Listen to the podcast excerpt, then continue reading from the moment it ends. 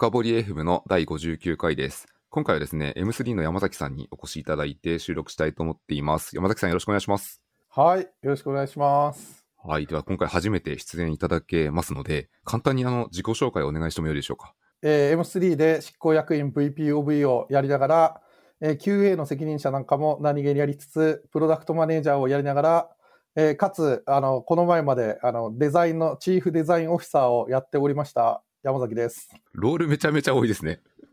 はい。ちなみに、あの、事業も直接見てて、あの、事業責任者もやってるので、まあ、なんか、いろいろやってます。プロダクト4職種を中心にビジネスも見てるって感じですかね。なるほど。今日はですね、えっと、山崎さんが昔書かれていた、その VPOVE のブログ記事ですね、M3 さんのアドベントカレンダーの最後の記事あ、あをりがとうございますい。ろいろ聞きたいと思っていてですね、ただちょっと先にあの前提だけ合わせたいです。あの、VPOVE ってバイスプレジデント・オブ・エンジニアリングの略だと思うんですけど、これって山崎さんの中ではこうどういうロールを想定されてますか？どういうものですか？あそうですね。あの、今日は確かにあの VPOV として話すところが多くなってくるかなと思うんですけれども、VPOV もあの大きく分けて2種類いるのかなと思っています。というのは、いわゆるですね、創業 CTO がいて、あの、会社作るときって、いきなり VPOV っていうよりは CTO がいるケースの方が圧倒的に多いと思うんですけれども、いわゆるその創業 CTO がいて、その補佐として、あの組織面を強化するために VPOV が設置されるパターン。これはまあパターン1としましょうと。で、その後にですね、その創業 CTO が何らかの形で卒業したりして、で、その VPOV が組織のトップになって、今度はテックによった CTO と二人三脚していくパターン。これをパターン2としましょう。で、私はもともとパターン1からスタートしました。あの M3 創業 CTO のブライアンっていうものがいまして、まあ、創業当時、まあ実際には2000年創業の後の2003年頃からジョインしてるんですけれども、そのブライアンがもともといて、でそこに対して私が、えー、と組織面を強化するみたいな意味合いで VPOV に就任したので、スタートはパターン1。で、その後に、えっと、ブライアンが、あの、グローバル CTO というですね、あの M3 グローバルに子会社があの結構あるんで、えっと、それを統括するために、あの、ニューヨークに移住したんですね。で、その後は、いわゆる日本を中心に、そのエンジニア組織っていうのをあの全部任されて、パターン2の方の VPOV っていう形をやっています。なので、私の中での VPOV っていうのは、まあ、あの1パターン、2パターンあって、まあ、両方経験があって、今は創業 CTO がいない状態で、えー組織を引っ張る、えー VPOV として活動しているみたいな、そういう感じですね。なるほど、ありがとうございます。この VPOV として組織を引っ張るっていう話を今日はこの本編の方でいろいろお聞きしたいと思いますので、ぜひぜひよろしくお願いします。よろしくお願いします。はい。じゃあですね、本編に入る前にちょっと簡単に宣伝しておきます。あの、このポッドキャストはですね、ハッシュの深掘りっていうものでフィードバック募集しておりますので、何かあればツイッターの方までぜひよろしくお願いします。あと多分知らない人はいないと思うんですけど、M3 といえば、僕が今日ちょっと前に確認したら時価総額が4.5兆円を超えていたので、もう半端じゃないというか、凄まじい企業っていうところで、あんま企業の紹介はカットしますけど、あもう興味あればぜひ簡単にググっていただくと、ああ、あの企業ね、みたいな感じで分かってくるかと思いますので、ぜひお願いします。ありがとうございます。じゃあですね、早速お話を聞いていきたいと思うんですけども、まず、やっぱ聞いてみたいのは M3 株式会社が成長するにあたって、まあ、VP of E っていうのをどっかのタイミングで配置をしたと思っていますと。もともとはおそらくなかったんじゃないかなと思っていて、これやっぱ配置するきっかけってどういうものがあったんですか？はい、ありがとうございます。で、これ配置するきっかけはですね、もともと M3 には先ほど言ったようなあの創業 CTO のあのブライアンというものがいて、もともとその M3 の組織っていうのは、あのすごくその会社全体の組織はまず小さいんですね。あの先ほどご紹介にあった通り、今、あの我々2000年創業の東証一部上場企業で、まあ、時価総額4.5兆円とか、そういう規模であのビジネスさせてもらってるんですけれども、M3 本体の従業員っていうのはですね、550人ぐらいしかいないんですね。かなり小さいですよね。あの、かかなり小さいです。まあ、昔からあの、まあ、時価総額順にこう、ヤフー、楽天、M3 みたいなのを紹介させていただいてるんですけれども、あのそういった企業様に比べても、あの本当に小さいです。もう10分の1とか20分の1とか、インターネットビジネスをやってる M3 本体だと、まずそのくらいの規模感ですと。で、エンジニアもですね、今現在で100名弱ぐらいなので、エンジニア組織の規模としても非常に小さいんですね。なるほど。100名弱っていうと、そうそうですね。売上規模とかに考えるとかなり小さいように思いますね。そうですよね。で、それがもともともっと小さくて、あの、私がその M3 グループで仕事するようになった時に、最初20人ぐらいしかいなくて、おほうほうあの、そこから少しずつ成長していって、で、私が、えっと、M3 の、いわゆるえーエンジニアリンググループの、えーグループ運営に強く関わるようになった時に、え50名ぐらいだったんですよ。で、その当時でも考えられない少なさで、この人数でこのビジネス回してるの本当に信じられないみたいな状況で、で、そういった時に人数を増やせばビジネスが拡大できるんじゃないかっていうことを、あの、模索してほしいみたいな話が、経営サイドから、あの、検討してほしいみたいな話があって、で、そこから、えー採用を中心に拡大の可能性を探り始めたみたいな、そういうところからスタートしています。なので、私があのエンジニアリンググループのマネジメントに関わったっていう意味では、2016年、17年頃の採用チームにジョインし始めたってところが、まあ、ある意味、えーそういったグループレベルのマネジメントに携わるきっかけっていうのはそういう形ですね。で、それまではですね、あの、私、あの、プロダクト開発チームのリーダーをやっていて、まあ、事業チームですね。例えば、電子カルテのチームとか、そういうところのエンジニアリングマネージャーをやっていたので、それまではいわゆるチームリーダーっていう、あの、ポジションだったんですけれども、そこから事業拡大のための組織拡大っていうテーマで採用に関わるメンバーとしてジョインしていったっていう、そういうスタートはスタートですね。なるほど。その辺のタイミングがまさにこう、グループ全体のところで VP of E というところの役割に近くなっていったってところですか？そうですね。採用を中心に、えーその組織を盛り上げていく。でもっと言うと、M3 は基本的に少数精鋭っていうのが昔から文化としてあって、あのビジネスサイドも少数精鋭っていう形が多いんですけれども、エンジニアサイドも少数精鋭、少ない人数で頑張るぞっていうところがかなり徹底していた組織文化だったんですね。ただ一方で、そこに人を増やすことによって、え日本の医療も前進するし、その結果として我々も対価が得られる。そういうあのオプチュニティがあるんじゃないかっていう話が出て、で、えっと、具体的に2017年の、まあ、秋頃ですね。8月、9月、10月みたいなところで、えー実際に組織を拡大していくっていう戦略があり得るという話になって、えー2017年の12月1日からですね、私が、まあ、VPOV というポジションを新たに作って、えー私が初代に就任して、えーそこから組織の拡大戦略が本格的にスタートしたと。で、この時のエンジニアの人数が約60名っていうところでしたね。あんまり変わってないですね。さっきの、さっき50名ぐらい。そうですね。あの、そこの2016、17で、あの、そこで10名ぐらい入ってきた計算になりますかね。今のところでちょっと2点ほどお聞きしてもいいですか？はい、どうぞ。まず1点目は、拡大される前の50名の段階でも、かなりのビジネス規模を回されていて、はい。50名の段階でそこまでうまくいっていた時って、当時を振り返ると、なんかどういうところがうまくいっていた秘訣だと思いますか？そうですね。いろいろな考え方があるんですけれども、弊社の代表の谷村は、あの、マッキンゼー出身の、いわゆるやり手コンサルだったんですね。まあ、やり手の戦略コンサルだったんですけれども、やっぱり基本的には、こう、労働集約型の考え方ではないんですね。考えて勝つみたいな、そういうその医療の重要な問題を少人数でレバレッジを効かせて解決するみたいな、そういうその考え方が、あの、もともと組織に定着していて、で、えっと、大きなビジネスチームですね、何十億何百億稼ぐようなビジネスチームでも、もう数名とか十数名とか、そういう規模で、えっと、そもそも編成されているっていうところが、あの、もともとありましたね。なるほど。で、エンジニアリングも同じ考え方で、まあ本当に当時最も収益を上げて、もう100億以上のあの売り上げがあるようなチームでも、まあエンジニア5名とか、あのそういう体制で勝ち抜くみたいな、ま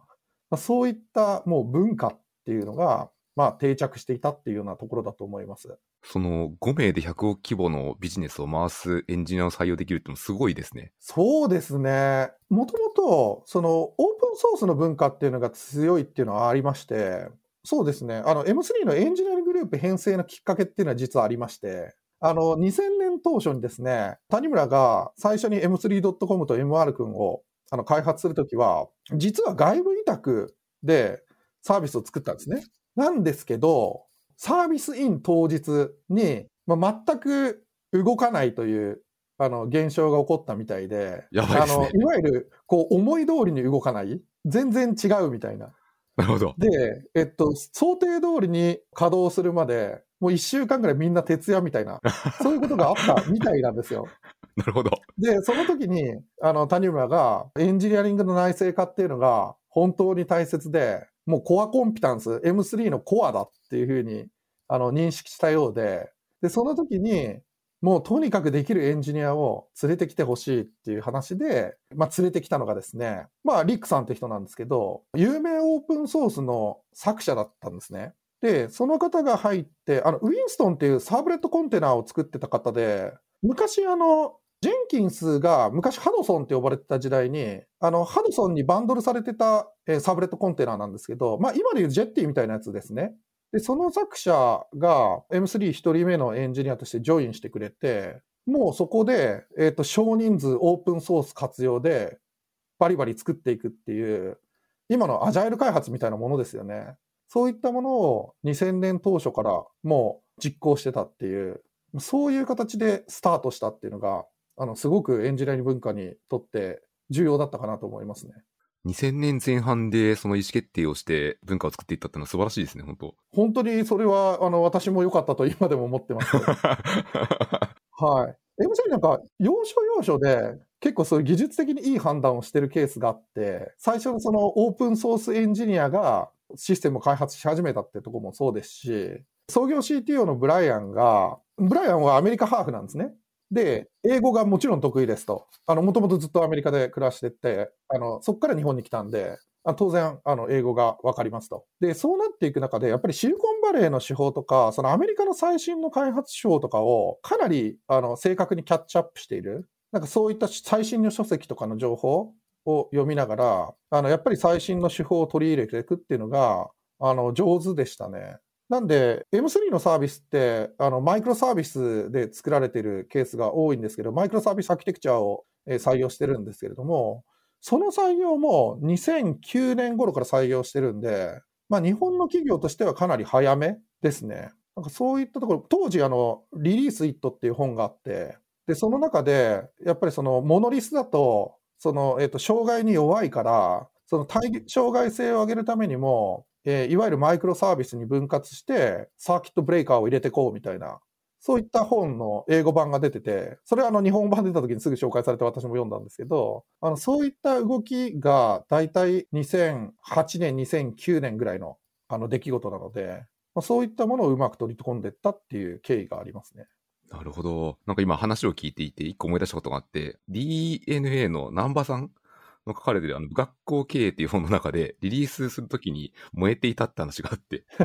あの最初、すごいなんかデジャブのように感じながら、それでこうエンジニアリング重要だねっていう話に行くのが、なんかその、コンサル出身っていうところも相まって、僕の中ではすごいシンクロしてましあの、谷村さんと南波さん、あの、マッキンゼーの同期みたいなんで、た。なるほど。あのよくお互いを知ってるみたいですよ。すごい、じゃあ、ほん本当にシンクロしてますね。はい。なるほど、ありがとうございます。なんか僕、その、もともとの話のところで質問が2つあるっていうところで1個目からだいぶ来ちゃったので、2つ目にちょっともうあ1個 いえいえ、大丈夫です。戻って聞いてみたいんですけど、60名のところから、まあどんどん組織を拡大していきたいという時に、よくあるのって、こう、スタートアップって人をどんどん増やしていく、まあ、時に、人を取り始めると、だんだん壊れていくっていうのがよくある典型課題かなと思っていて、組織がうまく回らないみたいな。この辺って、山崎さんってどういうところを気をつけて、うまくスケールようにするように仕向けていったんですか？いくつかやっぱりあの注意点はありますね。あの私もあのソフトウェアエンジニアリングとかあのいわゆるエンジニアリング組織っていうのはある程度勉強してきたところもあるんで急に人を入れすぎない少なくとも一つのチームに急に人を入れすぎないっていうところはあの教科書的にあの注意してきた点の一つではあります。でただですねこれ簡単に防止できる方法があってあの採用基準を限界まで引き上げると簡単に採用できなくなるんですね。そうすると、急激に人が増えるっていうことが同時に抑制できる。で、これはですね、いいことずくめなんですね。人を取るペースが限られるっていうデメリットはもちろんあるんですけど、それ以外はメリットばっかりなので、このできるだけいい人材を採用するっていうところにこだわっていきましたね。60名を120名に増やすっていうのが、本当にその KPI だけを追ってしまうと、当然、その質がどんどん下がってきたり、カルチャーアンマッチの人が入ってきちゃったり、あの、いろんな問題起きていくんですけれども、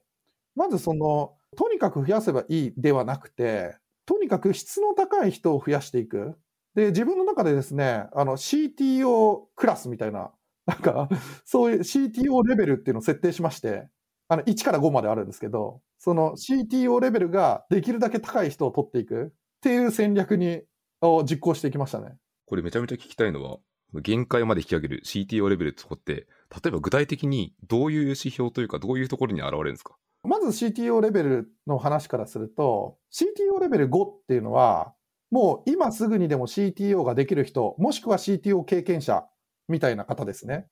もう CTO レベル5というのが基本的にあの一番高いレベルになります。で、CTO レベル4っていうのは、えっと、もう CTO になる準備が整っているみたいなレベルの人ですね。そろそろ CTO ができる。もう次のタイミングでなれるみたいな、まあ、そういう人ですね。で、CTO レベル3っていうのは、えー CTO になれる可能性が高い人ですね。で、CTO レベル2は、CTO になれる可能性がゼロではないみたいな人ですね。可能性はあるみたいな。で、CTO レベル1は、おそらく CTO は無理なんじゃないかみたいな人たち。で、こういうレベルを設定して、もちろんその、えー見方っていうのは偏ってるところあると思うんですけど、あの、私が独断と偏見で、社員を全員そのレベルに、あなんう。ちうちでまず分類し、まあ、どのレベルの。人が何人いるのかっていうのを数えて、あの、分析して、で、その後、面接で、基本は3以上しか取らないみたいな、あの、そういった、えー考え方をしていった。で、当然、ここ、ここで言う CTO っていうのは本当に CTO というよりは、あの、CTO ぐらいできる人っていう意味で、小さい会社、スタートアップでもう3人しかエンジニアがいないとか、そういう会社の CTO でも全然ありで、そういった人たちを指す。で、どうして、じゃあ CTO レベルなんていうところに着目したのかって言いますと、M3 にはですね、もともと会社の行動規範として、あの、くしゃみっていうのがあるんですね。くしゃみ。M3 医療系の会社なのにくしゃみって風邪ひいてるのかと思われるかもしれないですけど、まあ、くしゃみは病気じゃないんであり、くしゃみはですね、我々の行動期間の先頭1文字ずつを取った、まあ、短縮語なんですけども、一つ目が、あの、クライアントを重視するっていうことですね。あの、自分たちのことよりクライアントのことを先に考えようっていう考え方。120%満足させるっていう、そういったまあ顧客志向の考え方ですね。で、二つ目が社長意識。あの、自分が社長だと思って何事も判断していくみたいなところですね。で、最後が皆を尊重するっていう、皆をプロフェッショナルとして尊重するっていう、あの、M3 の厳しい採用試験を合格してきた人たちを、やっぱりその仲間だと信頼して、えっと、その人の良さを生かしていくみたいな、まあそういうところ、このくしゃみっていうのがあるんですけども、まさにこれ CTO の人が持ってる性質かなと思ってるんですね。なんで、このくしゃみを持ってる人イコール、やっぱりいずれかどこかあの小さな会社でも CTO になれる可能性がある人だと思うので、まあ、こういったくしゃみのある人材、つまり CTO レベル3以上、できれば4とか5を採用していきたいみたいな、あのそういった思いに至ったっていうところですね。これめちゃめちゃこれも聞いてみたいところがあって、CTO レベル5っていう人は、まあ、経験者っていうところで、例えばスタートアップの CTO でも構わないところで、結構こう、判断が分かりやすいですよね、軸として。一方で、2とか3とかで、いや、できないかもしれないとか、できる、これからできるだろうとか、結構曖昧なグレーのラインとかって結構難しいと思っていて、この辺って、山崎さんってどういうふうな質問をして判断していくんですか？あの採用面接ことは当然詳しくは話せないんですけれども、CTO レベル2で採用する場合っていうのは、専門性に特化していることが多いです。そういう方は、の場合もあり得る。まだわからない。まだわからないんだけど、でも可能性はゼロじゃない。みたいな感じの人ですね。基本的に1の人は取らないです。確かにこう、インディビジュアルコントリビューターで、もう本当に極めたくてっていう方も、一定数は多分世の中にいらっしゃると思うので、本当にそこでもう極まってる人は取っても構わないってことですよね。そうですね。なるほど。まあ、スペシャリスト路線って感じですかね。いや、これ僕今ちょっと軽くメモ取りながら聞いてたんですけど、これ組織を拡大しようと思ってる人は多分すごい役立つ知見がすでにたくさんあるんじゃないかと思います。そうだと嬉しいです。問題はあの、メモが全然進んでないので、ちょっと次の話もしていこうかなと。そうですね。いろいろ話していきましょう。私も楽しいです。ネタがいっぱいあるので、もうちょっと話をさせてください。えっと、今、元々の大元の質問は、VP of Engineering はなんでこう作ったんですかって配置のきっかけを聞いたっていうところだったと思うんですけど、あの、最初に紹介していた山崎さんのブログの中で、めちゃくちゃ面白いのがですね、あの、最難関のリーダーシップっていう本を2年連続で紹介されていて、その中で、あの、技術的問題と適用課題っていう、とても有名な概念を紹介されている本なんですけども、これなんか2年連続で紹介されるってことは、相当うまく活用されてるとか、そこ、相当胸に深く刻み込まれてるんだろうなと思っていて、これは実際に山崎さんの行動の中でどんな感じで活かされてるんですか？はい。あの、これは私は、あの、相当気に入ってる本で、まあ、ハイフェッツといえば、あの、アメリカのリーダーシップ教育というか、リーダーシップ研究ですかね、の、もう本当に対価で、もう本当にアメリカのリーダーシップの教育作り出したなんか4人のうちの1人とか、なんかそんな噂も聞いたような聞かないようなあの感じのすごい方だと思うんですけど、やっぱりここで言ってる重要なことはですね、私たちエンジニア、特にエンジニアですね、は、テクニカルプロブレムを解決することに頼りがちなんですよね。なので、この適用課題っていうのを常に見落とす可能性がある。ここが本当に重要だと思いますね。例えばなんですけれども、本当に、あの、ことあるごとにこれ役に立ってるんですけど、例えば、じゃあ、採用ができない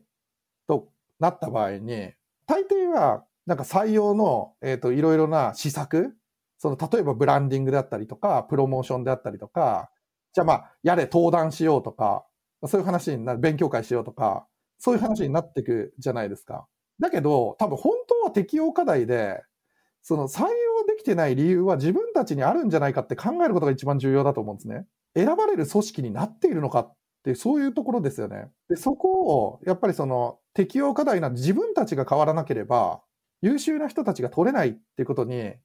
気づかないといけない。で、特にありがちなのが、私その採用を手こ入れしていくときに、後ろから改善してったんですね。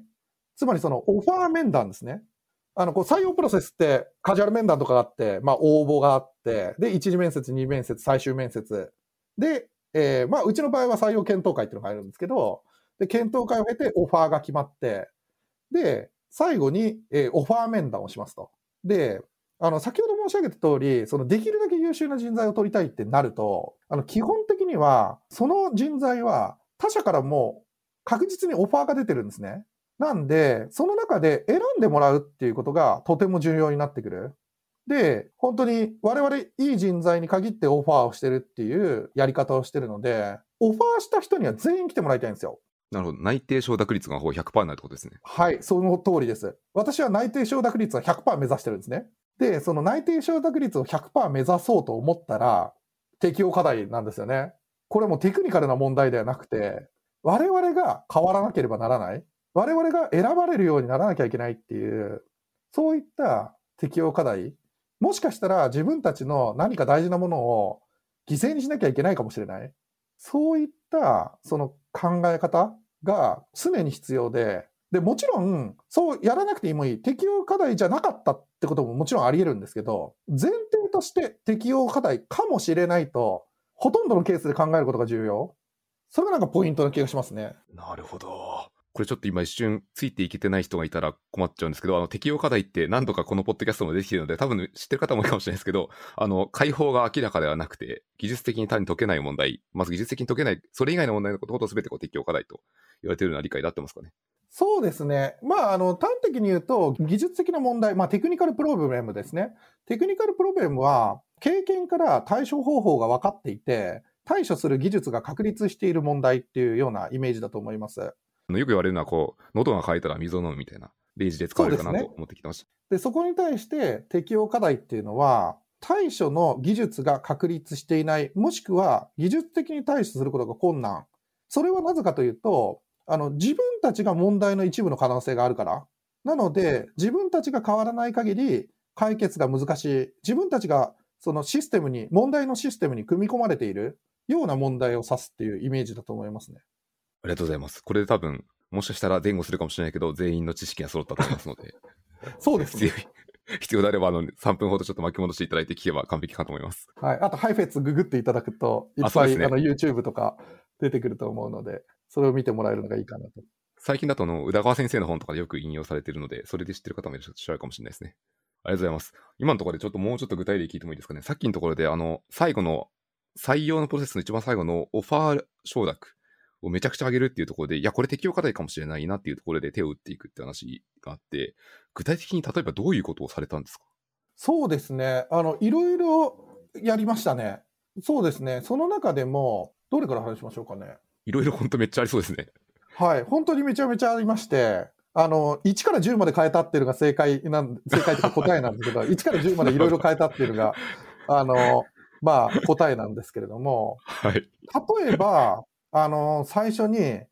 ー内定おめでとうございますっていうところからきっちり入るとか、なんか最終面接の感想を聞くとか、あとその中で不安に思ってることがあったら解消するとか、あの、私が面接で感じたことをフィードバックするとか、まあ、そういったところですね。で、今他社と迷われてるのであれば、どういった理由で迷われてるのか聞くであるとか、あと具体的に、えっと、今我々は複数社オファーが出てる中で、何番目なのかとか、なぜ何番目なのかとか、そういったところを聞いていきますね。当然その、えっ、と、提示したオファー金額に対しての感想を聞いたりとか、まあ、そういったこともしますし、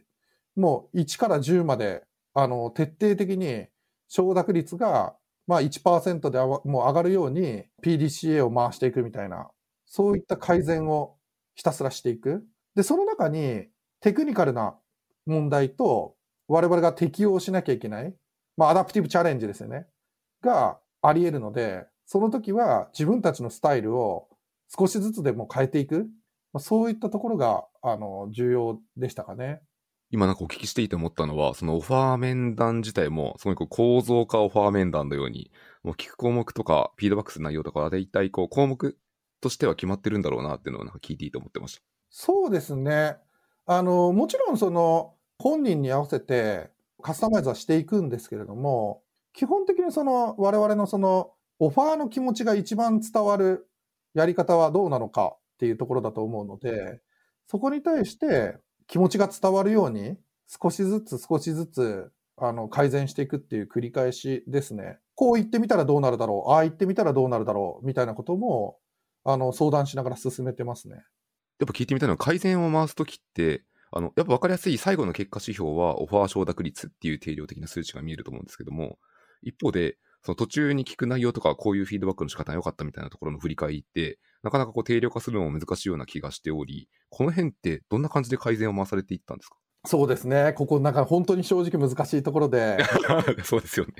相手の表情を見たり、あと感想を聞いたり、オファーが断られる時も、なぜオファーを断るのかっていうのを、あの、詳細にヒアリングしたり、そういう地道な努力かなと思いますね。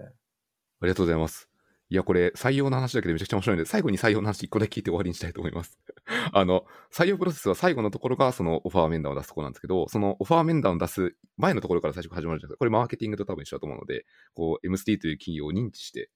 で、興味を持ってアプライしてみたいな話になっていくと思っていて、そのオファー面談より手前のプロセスで何かこう、適用課題でうまく解決したことって何かあったりしますか？具体的なところで。そうですね。あの、一番は採用マーケティングを始めたっていうところじゃないですかね。採用マーケティング、例えばどういうことですか？はい。あの、私たちですね、あの、M3、もちろんブログとかでも公表してるんですけれども、えっと、2018年からですね、元サイバーエージェントの、あの、藤原悟さんに技術顧問をお願いしています。で、あの、彼の、あの、2017年の、あの、VPOV ミートアップかな？で発表された、あの、採用する技術っていうスライド、あの、とても有名だと思うんですけれども、あの、我々の採用チームのメンバーが、そのスライドを見て、参考に、そういった、いわゆる挨拶フレームワークですね。挨拶フレームワークにのっとった、そのマーケティングをエンジニア採用にも適用するっていう、そういったところを、あの、まあ、始めてくれたメンバーがいて、そのメンバーのおかげで、えっと、前半が改善され、で、私がひたすら後ろからコンバージョンを改善していく。なので、マーケティング、まあ、つまり、認知と、え、興味と、応募ぐらいのところ、アクションの応募のところまでを、あの、その当時の、えっと、リードしてくれた彼が、あの、改善して、私が後ろから、え、オファー面談から、最終面接のフォローであるとか、えーアトラクト面談であるとか、えー二次面接であるとか、一次面接を後ろから改善していくっていう、その組み合わせで、最終的には、あの、承諾率がピーク時で7割ちょっとまであの、承諾率があったんで、75%ぐらいですかね。わ素晴らしいですね。そこまで持っていくっていう。これ聞いていいかわかんないんですけど、あの、7割ちょっとの、そのビフォーはどのくらいの数値から始まったんですか？あ、そうですね。これちょっと具体的な数字を覚えてないんですけれども、まあ、50%よりは低かったような気はします。なるほど。じゃあ30ぐらい上がってる可能性がありますね。30%から40%ぐらいだったんじゃないですかね。ちょっとあの、え大体その今のその推定どうやってやったかっていうと、あの、M3 でオファーが出る方っていうのは、大体3社が4社オファー持ってるんですね。で、その中からある程度の確率で選ばれてたってことを考えると、最初3、4割で2倍ぐらいになったんじゃないかなとは思いますね。これあれですね、昨日結構本当こう、今スタートアップ企業というか、エンジニア採用ってどの会社もめちゃくちゃ困ってるっていう話があって、はい。ここまでの話はかなり参考にされて、多分今、多分採用する技術とか読み直してる人が今増えてる気がします。まさに。まあこれね、言っちゃうのもどうなのかって話あるんですけど。確かに。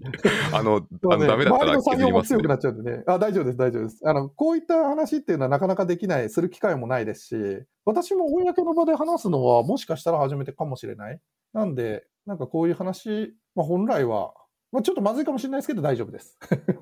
むしろこうですね、僕の個人的な思いで言うと、この話をした上でまた M3 さん一歩先に進んでほしいなっていう気がしますね。はい。頑張っていきます。またしばらくした後に、いや、もままだ上がっちゃいましたっていうエピソードが取れたらすごいいいかなとはい。思います。これあれですね、採用のエピソードだけで最後までいけちゃう気がするんですけど、これちょっとあの、他の話もしたいので、じゃあ一回ここで切ります。えっ、と、ではですね、あの、一旦前半はここまでにしたいと思います。で、最後に宣伝をしていきますね。ただのエンジニア向け転職サイトじゃない、市場価値を知ることもできるツール、 Forkwell。深掘り FM を聞いているアップデートを怠らないエンジニアの皆さん。 Forkwell で優良企業から送られるスカウトを受け取って市場価値を確かめませんか？もしかするとあなたの給料は市場価値より低いかも。転職意欲がなくても大丈夫。